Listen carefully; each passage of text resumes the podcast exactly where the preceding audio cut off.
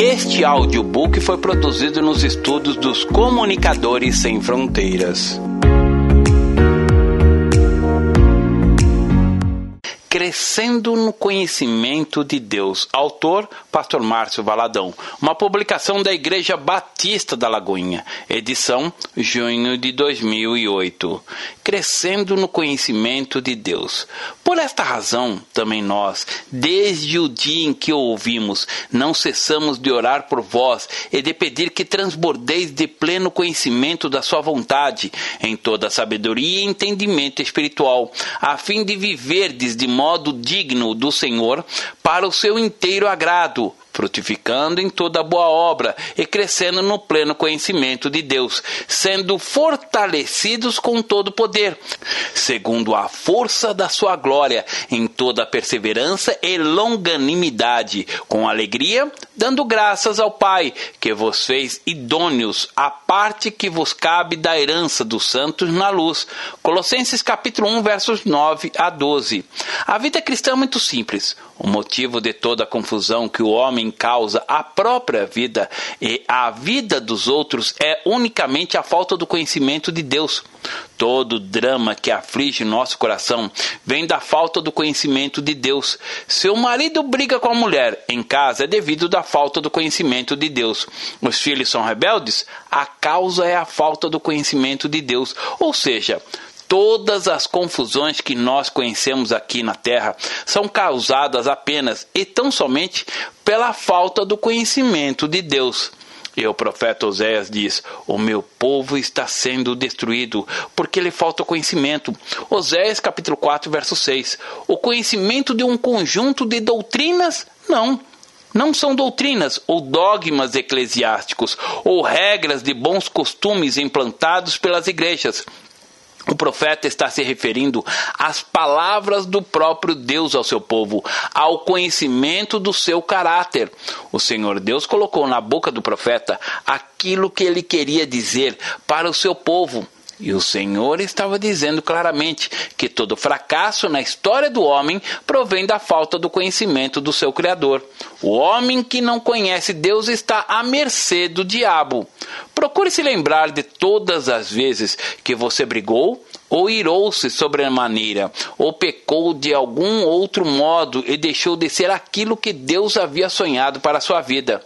Tudo isso aconteceu porque você não conhece Deus, pelo menos não profundamente, porque conhecer Deus é viver segundo o seu padrão.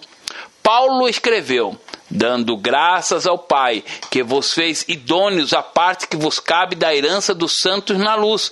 Colossenses capítulo 1, verso 12. Que herança é essa que eu posso tomar posse dela e que muda completamente todas as coisas? É a falta do conhecimento de Deus. Mas quando eu tomo posse dessa herança e passo a conhecer a Deus, tudo muda um crescimento paulatino. Meu pai foi um bom um homem muito simples, mas muito sábio também. Ele era um sapateiro e, normalmente, sempre trazia algumas pérolas bastante fortes, como esta. Se você quer conhecer alguém, você deve comer um saco de 60 quilos de sal com ele. Ora, ninguém come meio quilo de sal de uma vez. Come-se uma pitadinha por vez. Um saco de 60 quilos de sal é praticamente toda uma vida para se conhecer alguém, para conhecermos Deus e ter intimidade com Ele, para desenvolvermos um relacionamento profundo com Ele, temos de viver dia a dia na Sua presença, nos momentos de alegrias e tristezas. Ele tem de ser a nossa base, a nossa sustentação. Normalmente, nós dividimos as pessoas em duas classes: dividimos em feio bonito, gordo, magro rico, pobre, culto ignorante, e assim sucessivamente. Aos olhos de Deus, porém, os homens são divididos em três classes: aqueles que não conhecem a Deus, aqueles que ainda vão conhecer a Deus e aqueles que conhecem a Deus. Não podemos dividir as pessoas em apenas dois grupos: aqueles que não conhecem a Deus e os que conhecem a Deus. Se desprezarmos o grupo, os que vão ainda conhecer a Deus, estaremos negligenciando o ID e nos omitindo de evangelizar. Outrora, porém, não conhecendo a Deus, Servieis a deuses que, por natureza, não o são, mas agora que conheceis a Deus, ou antes, sendo conhecidos por Deus, como estáis voltando outra vez aos rudimentos fracos e pobres, aos quais, de novo, quereis ainda escravizar-vos? Guardais dias e meses e tempos e anos, receio de vós tenha eu trabalhado em vão para convosco. Gálatas capítulo 4, versos 10 e 11. Mas agora, Paulo fez esse levantamento e diz: Olha, parece que eu estou trabalhando em vão, parece que vocês não estão crescendo em Deus. Quando a pessoa conhece Deus, sua vida tem de ser diferente. Nesse texto, Paulo se refere ao tempo outrora. Outrora é o tempo de antes, antes de conhecer Jesus. Outrora, porém, não conhecendo a Deus, servis a deuses que, por natureza, não o são. Antes de se converter, a pessoa não conhece Deus, por isso ela serve a deuses que verdadeiramente não é o Deus Criador, o Todo-Poderoso serve a ídolos, outras vezes serve ao dinheiro, outras vezes serve à lascívia. Se, sempre haverá um Deus para servir. Quando a pessoa entrega sua vida para Jesus, ela começa a conhecer Deus e todos os mistérios vão sendo revelados pelo Espírito Santo. É o Logos se transformando em rema. A palavra escrita se transforma na revelação de Deus. Esse conhecimento é paulatino, não acontece de uma só vez. Ele ainda não conhece o Senhor em toda a sua plenitude. Ela começa a conhecer a Deus e a compreender a razão pela qual ele nos criou. Deus não criou o homem simplesmente porque não tinha nada para fazer, não. Deus criou o homem para que ele o conhecesse. Deus sempre quis ser conhecido pelo homem. Nenhuma das espécies da criação de Deus pode conhecê-lo, exceto o homem.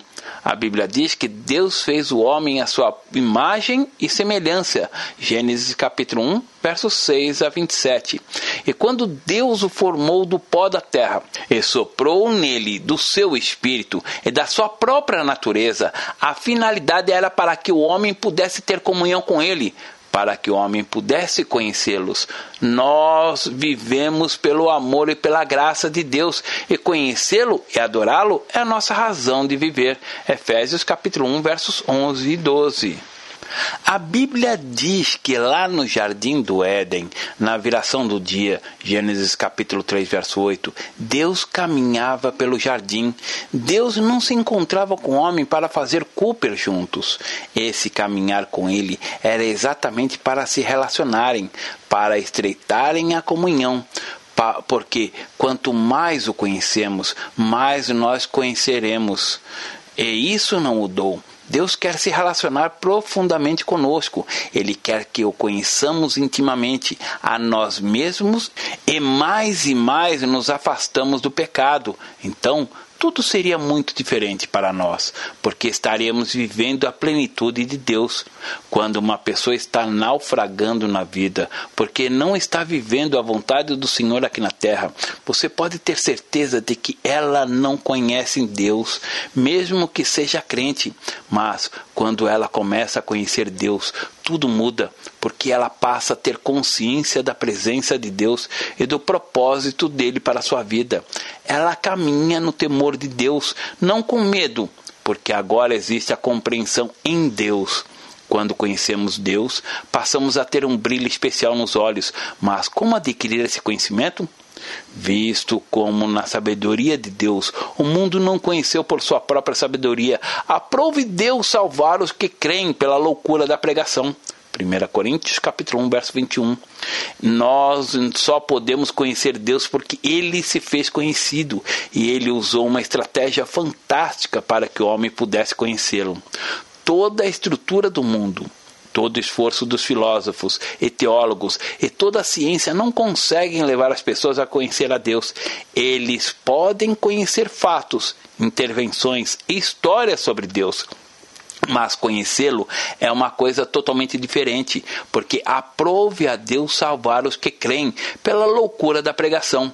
Conhecemos Deus mediante nossa entrega total a Ele e pelo relacionamento contínuo com Ele. Quando alguém chega na igreja pela primeira vez, o impacto que ele recebe é a ênfase que damos à palavra de Deus, à pregação da palavra de Deus. Eu me converti no dia 19 de maio de 1966. Naquela época, se você andasse pela Avenida Afonso Pena, perceberia uma coisa muito interessante. Praticamente em cada esquina você encontraria alguém com a Bíblia aberta, pregando a palavra de Deus. Eu era um deles. Eu não só ia para o Afonso Pena, como também para a Praça da Estação. Não tínhamos aparelhagem de som, microfones, violão ou uma orquestra bonita. Abríamos a Bíblia e começávamos a pregar. Era comum ver as pessoas passarem na minha frente e gesticularem como se dissesse: está louco?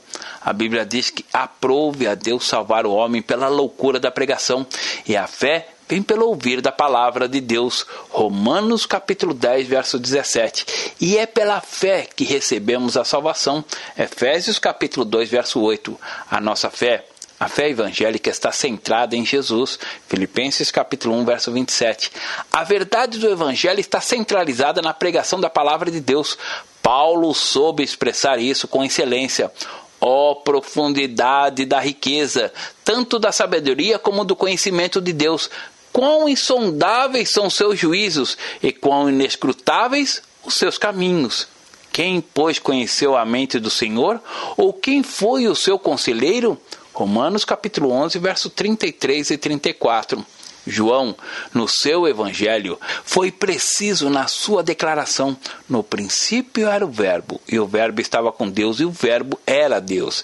E o Verbo se fez carne e habitou entre nós, cheio de graça e de verdade, e vimos a sua glória, glória como do unigênito do Pai. João, capítulo 1, versos 1 e 14.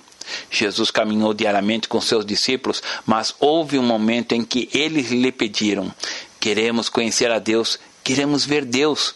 Naquele momento, Jesus se voltou para um dos seus discípulos chamado Felipe e lhe disse: Felipe, há tanto tempo estou convosco e não me tens conhecido? Quem me vê a mim, vê ao Pai. Como dizes tu, mostra-me o Pai. João capítulo 14, verso 9. Ou seja, conhecer Jesus é conhecer a Deus. Conhecer Deus é conhecer Jesus. Temos esse compromisso aqui na terra, não como opção, mas como sobrevivência. Conhecer Deus é algo inerente àqueles que são seguidores de Jesus Cristo. Antes, crescei na graça e no conhecimento do nosso Senhor e Salvador Jesus Cristo. A Ele seja a glória, tanto agora como no dia eterno. 2 Pedro 3,18. Graça é o favor imerecido de Deus, é aquilo que eu preciso, mas eu não mereço. Não mereço, mas Deus me dá apesar de não merecê-lo. Existem pessoas que cresceram na graça, se apropriaram das bênçãos do Senhor, mas por outro lado não têm equilíbrio. Não podemos nos esquecer de nossas obrigações, dos compromissos com a nossa família, nosso trabalho e nossos amigos. Temos de crescer no conhecimento de Deus, mas quanto mais o conhecemos, mais nos tornamos responsáveis e amorosos. Conheçamos e prossigamos em conhecer o Senhor. Como a alva, a sua vinda é certa, e ele descerá sobre nós como chuva, como chuva seródia que rega a terra. Oséias capítulo 6, verso 3.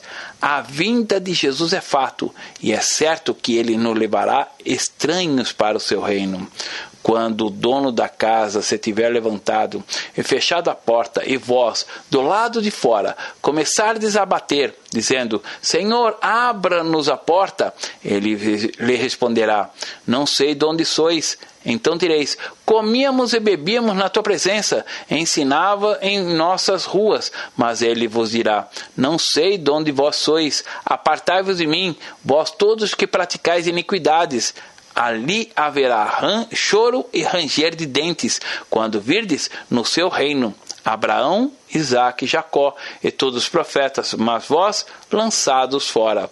Lucas capítulo 13, versos 25 a 28. Este texto de Ezequiel ilustra perfeitamente o processo de conhecer o Senhor.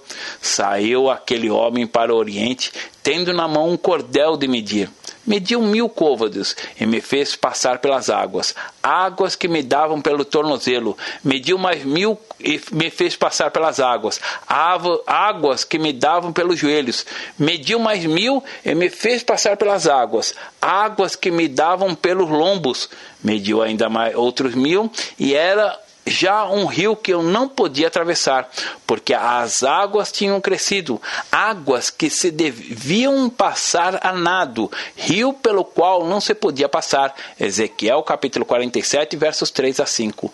Não haverá um momento que iremos chegar e dizer: eu cheguei ao topo, alcancei o fim da linha. Entretanto, haverá um momento em que começaremos a entender que a cada dia podemos conhecê-lo mais e mais. Oséias capítulo 6, verso 3 diz: Como a alva a sua vinda é certa.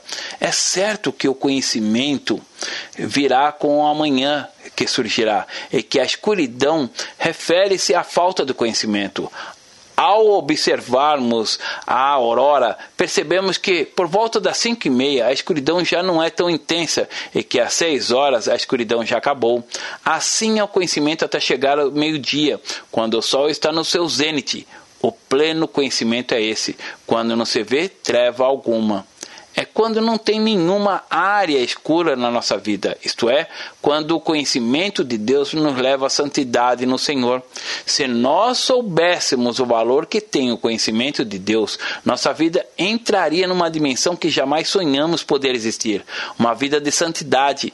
Não adianta, podemos até falar: olha, conserte sua vida sua vida. A pessoa continua pecando do mesmo jeito, sabe por quê? Porque ela não tem conhecimento de Deus. Se ela realmente o conhecesse, o Espírito não a deixaria enganada e ela obedeceria. Pois misericórdia quero e não sacrifício, e conhecimento de Deus mais do que holocaustos. Oséias capítulo 6, verso 6. Oséias diz isso porque as pessoas naquela época levavam tudo o que era tipo de animais, bois, cordeiros, pássaros, aves e todas as espécies, para serem sacrificadas ao Senhor. Aquilo passou a ser um ritual religioso. Deus não estava interessado naqueles sacrifícios de animais. Deus estava interessado numa coisa que mudaria o coração daquele povo. E o conhecimento de Deus, mais do que holocaustos, Ouvi a palavra do Senhor, vós, filhos de Israel, porque o Senhor tem um uma contenda com os habitantes da terra, porque nela não há verdade, nem amor, nem conhecimento de Deus. Oséias capítulo 4, verso 1. O povo de Israel naqueles dias vivia um período muito confuso, um período decadente, de sequidão espiritual. Não existia aquele reboliço de alegria e de prazer. As coisas se tornaram mera religiosidade. A religião apenas como ritual mecânicos, como costume tradição não gera nem amor nem conhecimento de Deus. O conhecimento de Deus traz a verdade, o amor dele para a nossa vida. Uma pessoa que conhece a Deus é uma pessoa extremamente amorosa e verdadeira. A falta de conhecimento de Deus é que destrói todas as coisas, que quebra relacionamentos e gera dor. Conhecimento profundo. O boi conhece o seu possuidor, e o jumento o dono da sua manjedoura. Mas Israel não tem conhecimento, o meu povo não entende. Isaías capítulo 1, verso 3. Eu nunca tive boi ou jumento, mas algum tempo atrás a Mariana ganhou uma cadelinha e colocou o nome dela de Mel.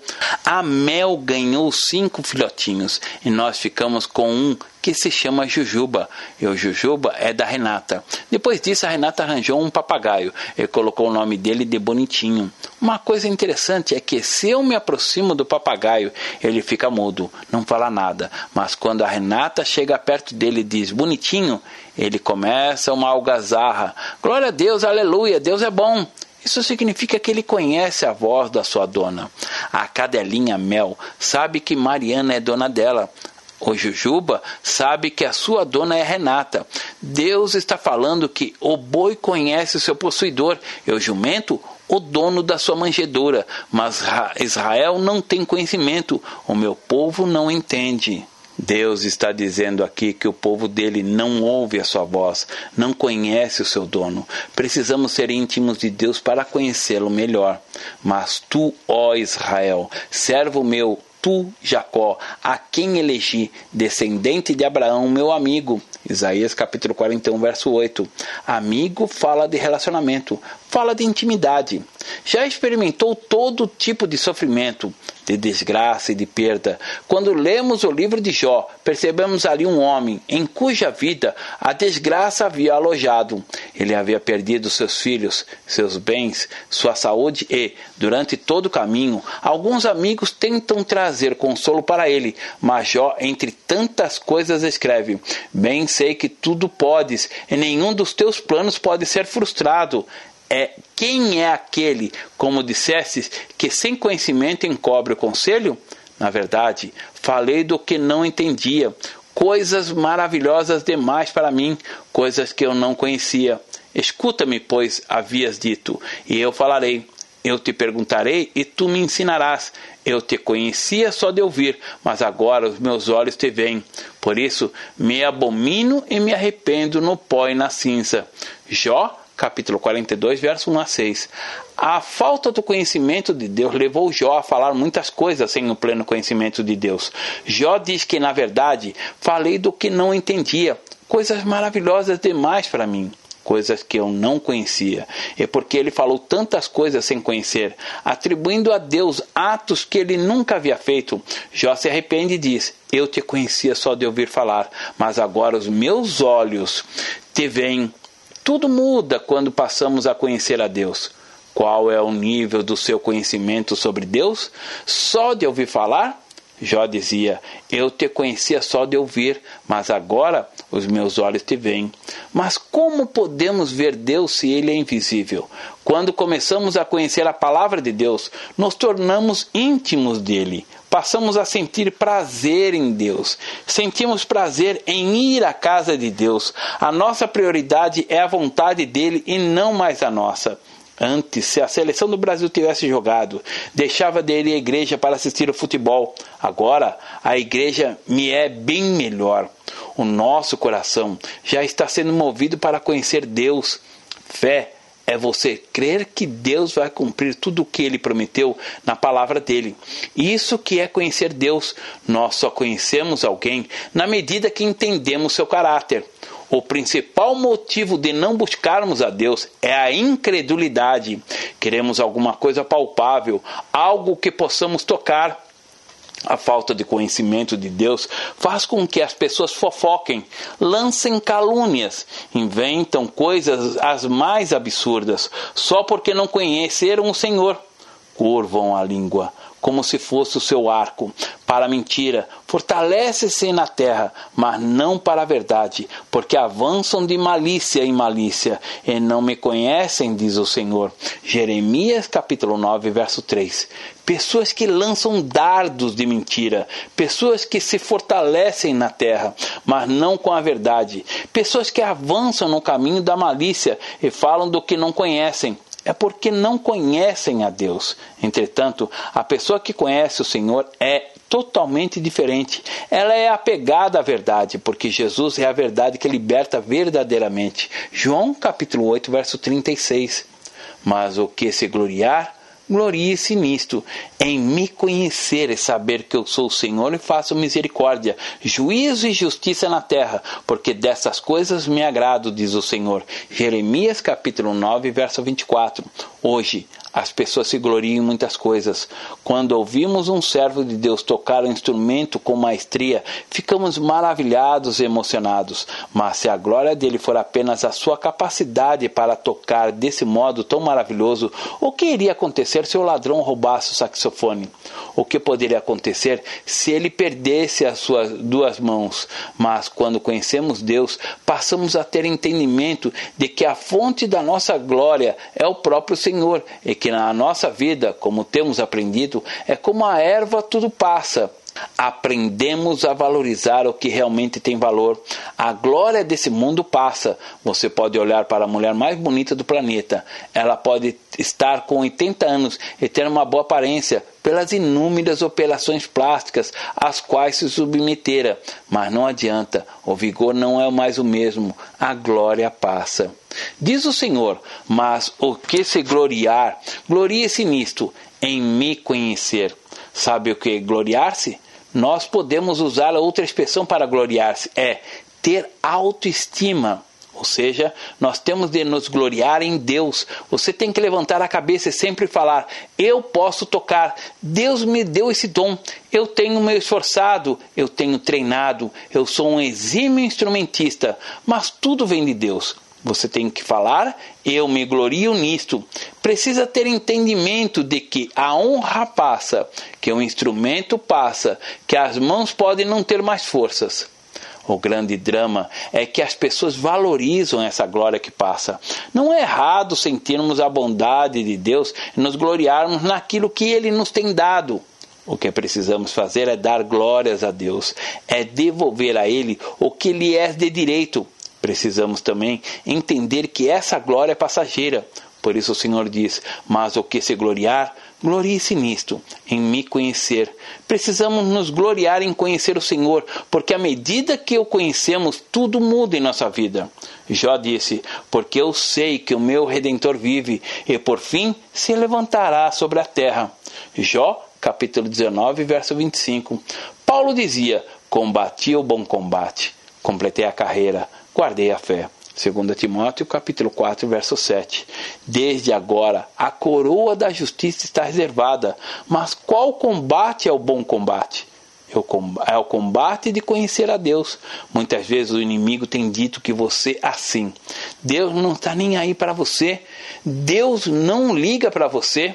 Ele nem sabe o seu nome nem sabe onde você mora, não está nem aí para as suas lágrimas, para o seu sofrimento, para a sua dor, para a sua angústia, para o seu desespero. Deus se importa apenas com seus pecados para te castigar. Mas se você conhece Deus, você confia no seu cuidado e proteção, e por isso rechaça toda a malícia de Satanás. Mas o que se gloriar, glorie-se nisso, em me conhecer e saber que eu sou o Senhor e faço misericórdia, juízo e justiça na terra, porque destas coisas me agrado, diz o Senhor.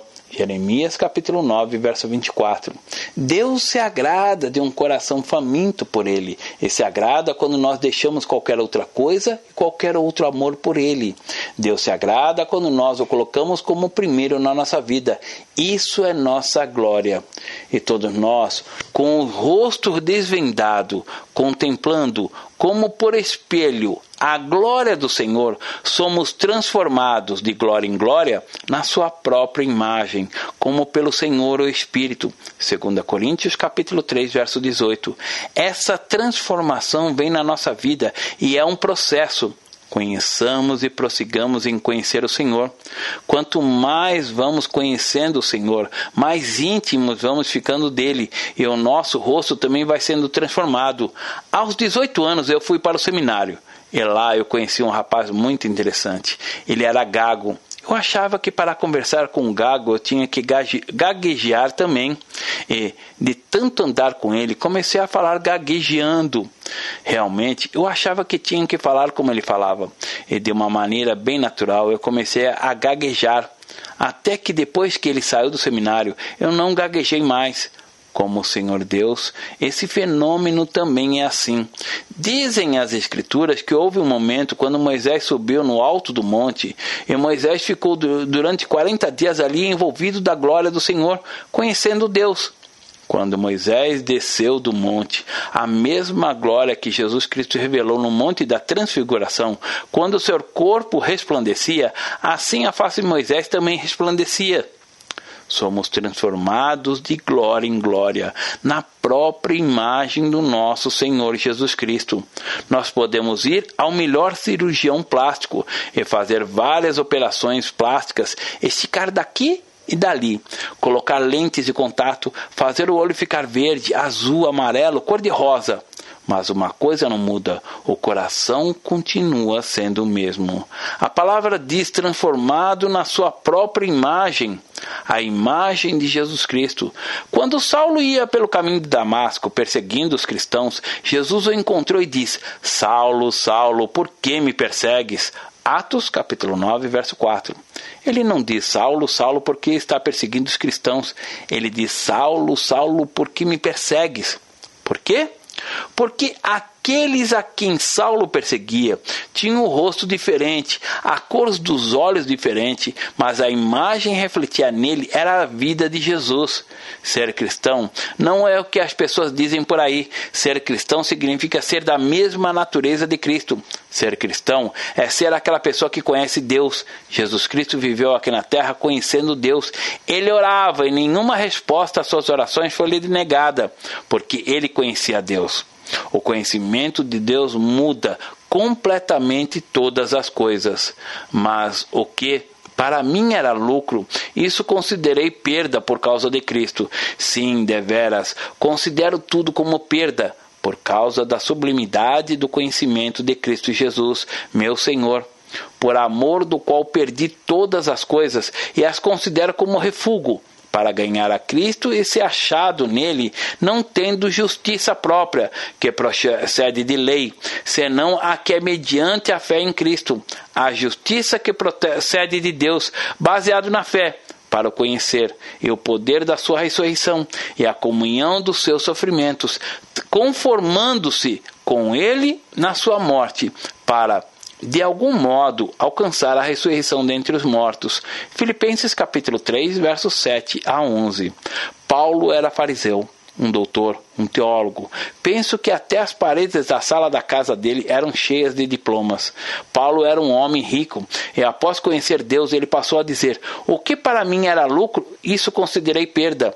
Quando o conhecimento de Jesus passa a ser a sua riqueza, nada é mais preciso do que ele." Deveras considero tudo como perda, por causa da sublimidade do conhecimento de Cristo Jesus. Isso é sublimidade do conhecimento do Senhor de um modo intenso. Por esta causa, eu, Paulo, sou o prisioneiro de Cristo Jesus, por amor de vós, gentios, se é que tendes ouvido a respeito da dispensação da graça de Deus, a mim confiada para vós outros, pois, segundo uma revelação, me foi dado conhecer o mistério, conforme escrevi há pouco, resumidamente, pelo que, quando ledes, podeis compreender o meu discernimento do mistério de Cristo, o qual em outras gerações não foi dado a conhecer aos filhos dos homens, como agora foi revelado aos seus santos apóstolos e profetas no Espírito, a saber que os gentios são co-herdeiros, membros do mesmo corpo e coparticipantes da promessa em Cristo Jesus, por meio do Evangelho, do qual fui constituído ministro conforme o dom da graça de Deus, a mim concedida segundo a força operante do seu poder a mim, o menor de todos os santos, me foi dada esta graça de pregar aos gentios o evangelho das insondáveis riquezas de Cristo e manifestar qual seja a dispensação do mistério desde os séculos, ocultos em Deus, que criou todas as coisas, para que, pela igreja, a multiforme sabedoria de Deus se torne conhecida agora dos principados e potestades nos lugares celestiais, segundo o eterno propósito que estabeleceu em Cristo Jesus, nosso Senhor, pelo qual temos ousadia e acesso com confiança mediante a fé nele. Portanto, vos peço que não desfaleceis nas minhas tribulações por vós, pois nisso está a vossa glória. Por esta causa me ponho de joelhos diante do Pai, de quem toma o nome toda a família tanto no céu como sobre a terra, para que, segundo a riqueza da sua glória, vos conceda que sejais fortalecidos com poder, mediante o seu espírito no homem interior. E assim, habite Cristo no vosso coração pela fé, estando vós arraigados e alicerçados em amor, a fim de poderdes compreender com todos os santos qual é a largura, e o comprimento, e a altura, e a profundidade, e conhecer o amor de Cristo, que excede todo entendimento, para que sejais tomados de toda a plenitude de Deus. Ora, aquele que é poderoso para fazer infinitamente mais do que tudo quanto pedimos ou pensamos, conforme o seu poder que opera em nós, a ele seja glória, na Igreja em Cristo Jesus, por todas as gerações, para todo sempre. Amém. Efésios capítulo 3, versos 1 a 21. Em conhecer a cruz resume todo o poder de Deus. Toda a vontade de Deus é revelada na cruz. Deus não tem outra resposta a qualquer outra necessidade do coração humano a não ser a cruz. Como este conhecimento muda tudo. O mistério que estava oculto dos séculos e das gerações, agora, todavia, se manifestou aos seus santos, aos quais Deus quis dar a conhecer qual seja a riqueza da glória desse mistério entre os gentios. Isto é, Cristo em vós, a esperança da glória. Colossenses capítulo 1, versos 26 e 27. Quando eu afirmo que a falta do conhecimento é que gera toda a desgraça, é exatamente porque eu posso viver uma vida santa você ouvinte, pode viver uma vida santa. Nós todos podemos viver uma vida santa. Basta entregarmos nossa vida a Jesus, nos empenharmos a conhecer Deus e Ele endireitará nossas veredas. Provérbios capítulo 3, verso 6. E esse conhecimento é Cristo. É Cristo em mim. É Cristo em você, é Cristo em nós. O Espírito tem trazido esta revelação, aos quais Deus quis dar a conhecer qual seja a riqueza da glória desse mistério entre os gentios, isto é, Cristo em vós, a esperança da glória. Colossenses capítulo 1, verso 27. Gostaria, pois, que soubesseis quão grande luta venho mantendo por vós, pelos laudicenses, e por quanto não me viram face a face, para que o coração deles seja confortado e vinculado juntamente em amor, e eles tenham toda a riqueza da forte convicção do entendimento, para compreenderem plenamente o mistério de Deus Cristo, em que todos os tesouros da sabedoria e do conhecimento estão ocultos. Colossenses capítulo 2, verso 1 a 3. Conhecer Jesus significa conhecer todas as respostas para os dramas, para as dores, para os danos, para as lágrimas e para os desencontros. Conhecer é muito diferente. Ora, como recebestes Cristo Jesus, o Senhor, assim andai nele nele radicados, edificados e confirmados na fé, tal como fostes instruídos, crescendo em ações de graça. Colossenses capítulo 2, versos 6 e 7. Portanto, se fostes ressuscitados juntamente com Cristo, buscai as coisas lá do alto, onde Cristo vive, assentado à direita de Deus. Pensai nas coisas lá do alto, não nas coisas aqui da terra, porque morrestes e a vossa vida está oculta juntamente com Cristo em Deus. Quando Cristo, que é a nossa vida, se manifestar, então vós também sereis manifestados com ele em glória. Colossenses capítulo 3, verso 1 a 4. Peça isso ao Senhor. Diga para Ele que esse é o seu desejo. Diga para Ele: Senhor, eu quero te buscar. Eu quero te conhecer mais, Senhor. Há uma música que nós cantamos que diz assim: Conhecerei e prosseguirei em conhecer o ter Senhor. Se você puder cantá-la para Ele, faça dela a sua oração. Clame a Ele: Senhor, eu preciso de Ti. Eu sei que preciso conhecer-te mais e mais. Muitas vezes as pessoas não se aproximam de Deus porque acham que ao se aproximar dele e passar a conhecê-lo, terão sua liberdade cerceada. Não pense assim. Isso é coisa do diabo. A única pessoa que quer que você não conheça Deus é o diabo. Ele sabe que se você conhecer Deus e deixar Jesus governar sua vida, ele nunca mais poderá atormentá-lo.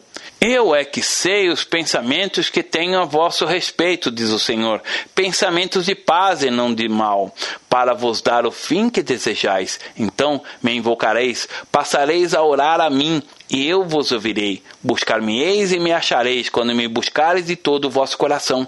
Serei achado de vós, diz o Senhor, e farei mudar a vossa sorte. Congregar-vos-ei de todas as nações e de todos os lugares para onde vos lancei, diz o Senhor, e tornarei a trazer-vos ao lugar de onde vos mandei para o exílio. Jeremias capítulo 29, versos 11 a 14. Tudo será mudado nessa caminhada com o Senhor. Se agora você tem esse desejo intenso de conhecer Deus, ou quem sabe ainda não tem esse forte desejo, comece como o profeta Ezequiel. Coloque os seus pés nas águas, vá caminhando devagar, deixe as águas subirem pelo tornozelo, alcançar os joelhos. Continue caminhando, tateando com os pés ao fundo do rio. Deixe essas águas chegarem aos seus lombos. Vá mergulhando nesse conhecimento do Senhor. A essa altura, você não quererá mais parar em conhecê-lo, e na medida que você vai conhecer as pessoas em sua volta, logo perceberá que algo está diferente. Perceberá que conhece Deus e que tem as respostas de Deus para as dificuldades da vida.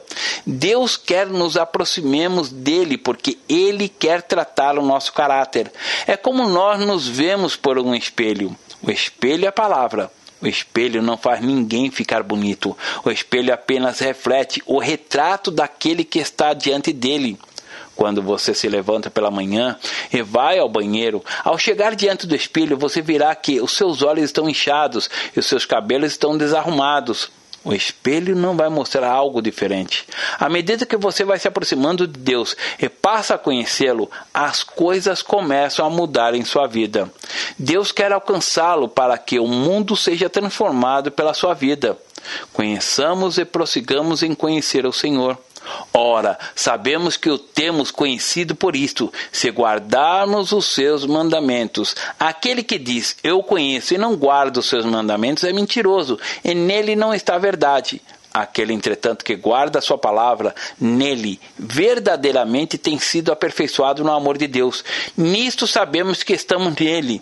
Aquele que diz que permanece nele, esse deve também andar assim como ele andou. 1 João capítulo 2, versos 3 a 6. O versículo 3 diz: Ora, sabemos que temos conhecido por isso, se guardarmos os seus mandamentos mas não, não no sentido de guardar os mandamentos como ser obrigados. Quando você está dirigindo numa estrada, vê sinalização de ponto em ponto, placas que dizem curva fechada, diminua a velocidade, cuidado de animais na pista, cruzamento de vias, não pare no acostamento e tantas outras. Certo dia eu estava dirigindo numa estrada e havia uma placa sinalizando ponte estreita à frente. A estrada era bonita e dava gosto de observar a paisagem. Novamente, ponte estreita à frente. E depois de outra curva, ponte estreita à frente. Essas placas estavam bem distantes uma da outra, mas a estrada realmente afinou e havia um pon uma ponte que só passava um carro. O fato é que se eu tivesse ignorado aquelas placas, talvez hoje os irmãos estariam dizendo assim: Estou com saudade do pastor Márcio, mas eu observei sinalização e fui obediente. Os mandamentos são proteção para a nossa vida. E um dos mandamentos do Senhor é esse: Trazei todos os dízimos à casa do tesouro, para que haja mantimento na minha casa. Reprovai-me nisto, diz o Senhor dos Exércitos. Se eu não vos abrir as janelas do céu e não derramar sobre vós bênção sem medida. Malaquias capítulo 3, verso 10 é um mandamento, e mandamento é para ser cumprido. Esse mandamento de Deus não precisava dizer: E provai nisto, diz o Senhor dos Exércitos: se eu não vos abrir as janelas do céu e não derramar sobre vós bênção sem medida. Ele o fez por causa da, da, dureza do coração do homem. Muitas vezes não alcançamos tudo o que o Pai tem para nós, por causa da dureza do nosso coração. João diz: Ora, sabemos que o temos conhecido por isso, se guardarmos os seus mandamentos.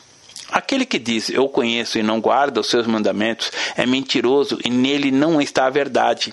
Aquele, entretanto, que guarda a sua palavra nele, verdadeiramente tem sido aperfeiçoado o amor de Deus.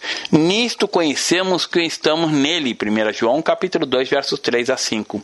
Quando eu disse que o conhecimento de Deus muda tudo na nossa vida, é porque aquela pessoa que conhece o Senhor, no momento do culto em que trazemos as ofertas, os dízimos ao Senhor, ela vem com alegria com gozo, porque os mandamentos do Senhor não são penosos para quem o conhece. E nós devemos entregar nossos dízimos sem precisar perguntar a Deus: Ó oh Deus, quanto é que o Senhor quer que eu entregue? Não, o dízimo nós sabemos, já pertence a ele. São 10% de tudo que ganhamos. Com as ofertas é diferente, precisamos que o Espírito Santo nos fale, mas os dízimos não.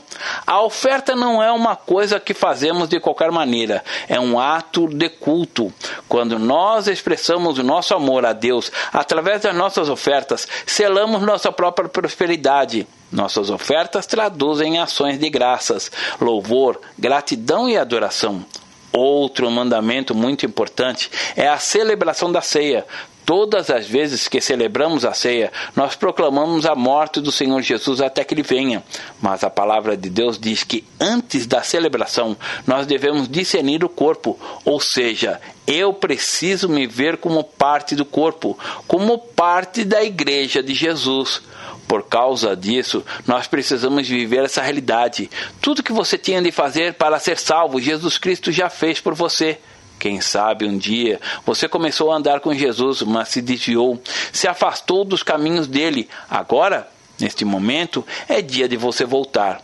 Certo homem tinha dois filhos. O mais moço deles disse ao pai: Pai, dá-me parte dos meus bens que me cabe. E ele lhe repartiu os haveres. Passado não muitos dias, o filho mais novo, juntando tudo que era seu, partiu para a terra distante e lá dissipou todos os seus bens, vivendo dissolutamente. Depois de ter consumido tudo, sobreveio àquele país uma grande fome e ele começou a passar necessidade. Então ele foi e se agregou a um dos cidadãos daquela terra, e este o mandou para seus campos a guardar porcos. Ali desejava ele fartar-se das alfarrobas que os porcos comiam, mas ninguém lhe dava nada. Então, caindo em si, disse: Quantos trabalhadores de meu pai têm pão com fartura, e eu aqui morro de fome? Levantar-me-ei e irei ter com meu pai. Ele direi: Pai, pequei contra o céu e diante de ti. Já não sou digno de ser chamado teu filho. Trata-me como um dos teus trabalhadores. E levantando-se, foi para seu pai. Vinha ele ainda longe, quando seu pai o avistou, e compadecido dele, correndo, o abraçou e beijou. E o filho lhe disse: Pai, pequei contra o céu e diante de ti, já não sou digno de ser chamado teu filho. O pai, porém, disse aos seus servos: Trazei depressa a melhor roupa, vestiu, Ponde-lhe um anel no dedo e sandálias nos pés. Trazei também e matai um novilho cevado. Comamos e regozijamos, porque este meu filho estava morto e reviveu, estava perdido e foi achado. E começaram a regozijar-se. Lucas capítulo 15, versos 11 a 24. O moço saiu de casa porque ele não conhecia seu pai. A vida dele virou uma bagunça, mas houve um tempo que lhe bateu aquela saudade do pai e ele voltou para casa. E quando ele voltou, ele disse ao seu pai: Meu pai, eu não sou digno. Eu não mereço ser seu filho. Deixe-me ficar aqui cuidando dos porcos. Aqui, mas eu quero ficar junto do Senhor. O pai não queria mais um empregado, ele queria um filho. Esse, esse filho voltou. Se você está na mesma condição desse filho, agora é o momento da sua reconciliação. Ou se você ainda não entregou sua vida a Jesus, já ouviu tantas vezes o Evangelho. A salvação vem exatamente pela loucura da pregação. Uma pessoa pode ser salva, ter a vida transformada, mas só pelo fato desse abrir o coração e convidar Jesus para entrar, ele entra, transforma e o milagre acontece. Olha assim. Senhor Jesus. Eu quero te conhecer, mas existem tantas coisas que me atraem. Mas eu li aqui neste livro que o conhecimento do Senhor vai mudar a minha vida. Eu reconheço que preciso de ti, e nesta hora eu abro meu coração e te convido, ó Jesus. Entra agora na minha vida. Eu te recebo como meu Senhor e meu Salvador. Senhor Jesus, eu que andei em teus caminhos, mas me desviei. Perdoa-me, eu quero voltar, eu quero te conhecer mais. Por isso eu dou esse passo indo em tua direção. Amém. Deus abençoe. Pastor Márcio Valadão.